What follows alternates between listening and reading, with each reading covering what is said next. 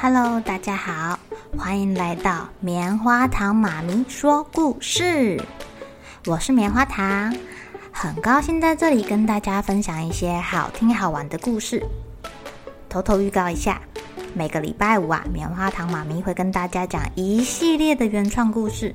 身体大公司要告诉大家，我们厉害的身体是怎么运作的哟，千万不要错过了。也欢迎小朋友在听完故事后，把你想到的画面给画下来。棉花糖妈咪会把它放在粉丝专页上面，让更多小朋友可以分享你的创意哦。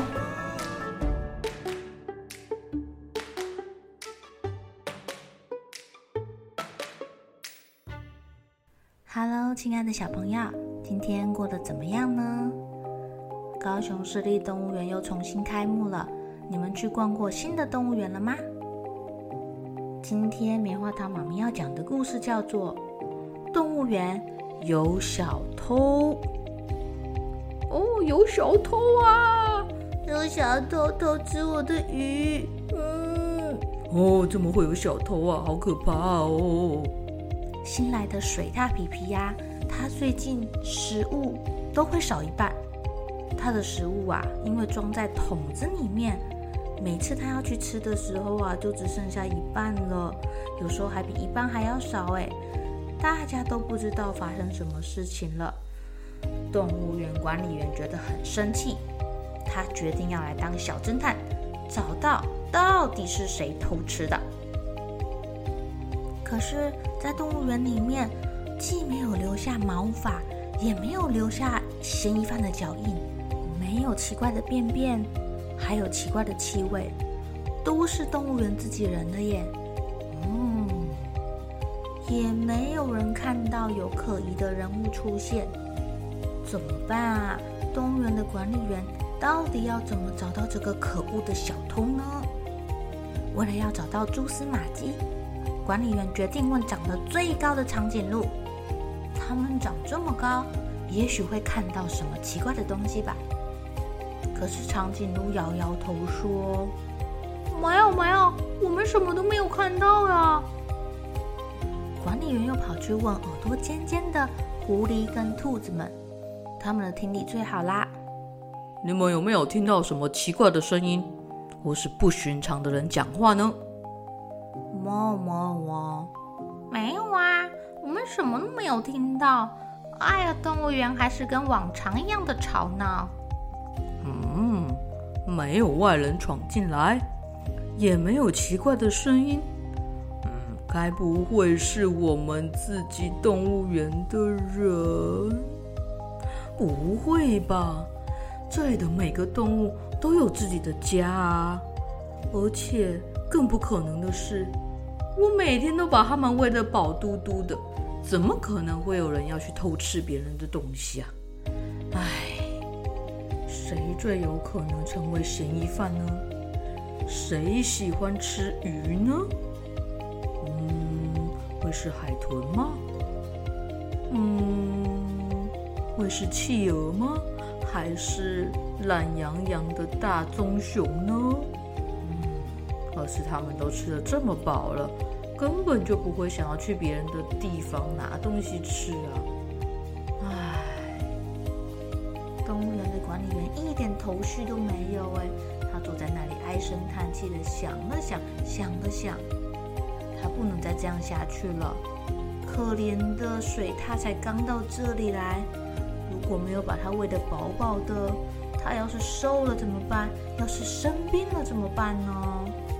管理员一边想，一边巡视了动物园里面所有的房间，把破掉的围栏啊补起来。把不小心被他们挖的洞啊也给填好，确保都没有人可以逃出自己的房间里。他一边走一边想：嗯，如果我要去钓鱼，我就会用钓竿加鱼饵。那么，如果我要去钓爱吃鬼，那我是不是也要用食物来钓他们呢？管理员想到这里，好像豁然开朗了，非常开心的去准备要给水獭吃的食物。因为如此一来啊，他就不用到处去找嫌疑犯，到处去找犯人，他只要坐在那边等人家自己上门来就好啦，自己上钩就好啦。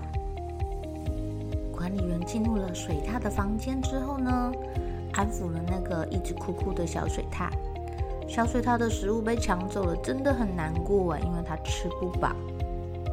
管理员先把满满一桶的鱼放在水獭的面前，然后他对水獭说：“你先吃啊，我去扫一下你家哈。”说完，就跟往常一样，拿起了扫把往里面走。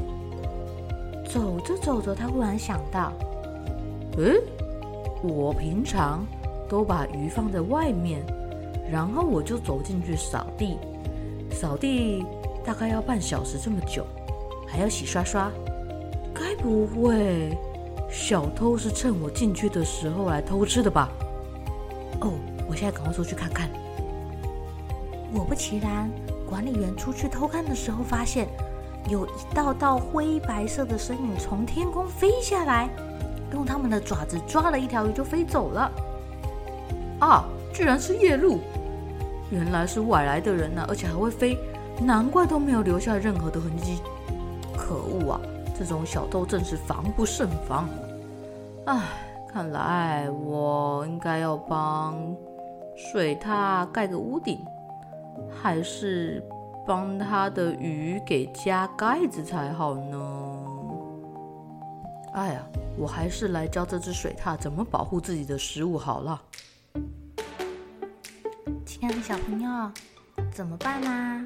如果你是管理员，你要怎么帮忙这只水獭呢？水獭的生活习惯呐，是昼伏夜出，晚上才会出来捕鱼哦。它会吃鱼类、老鼠、青蛙、螃蟹。而且它们非常擅长游泳跟潜水，在水下面啊，一次还可以停留两分钟哎。在抓鱼之前啊，他们会蹲在水边的石头上偷看，一旦发现猎物，就会迅速的扑过去抓鱼。他们啊，就喜欢抓鱼，吃饱之后还会继续抓，继续抓，有时啊，还会对当地的生态造成一点点的危害耶。不过，聪明的渔夫啊，就利用这个水獭，训练他们变成捕鱼高手哦，来帮渔民抓鱼，厉害了吧？只是啊，近年来因为他们生活环境被污染了，水质变差了，让它的食物死翘翘，让它栖息地环境改变，甚至有的水它会直接被毒死哎。嗯，污染较低的地方啊。它们的繁殖力也下降，对疾病的抵抗力也变弱了，而且它的皮毛感觉摸起来还蛮舒服的，所以常常被人家猎捕啊。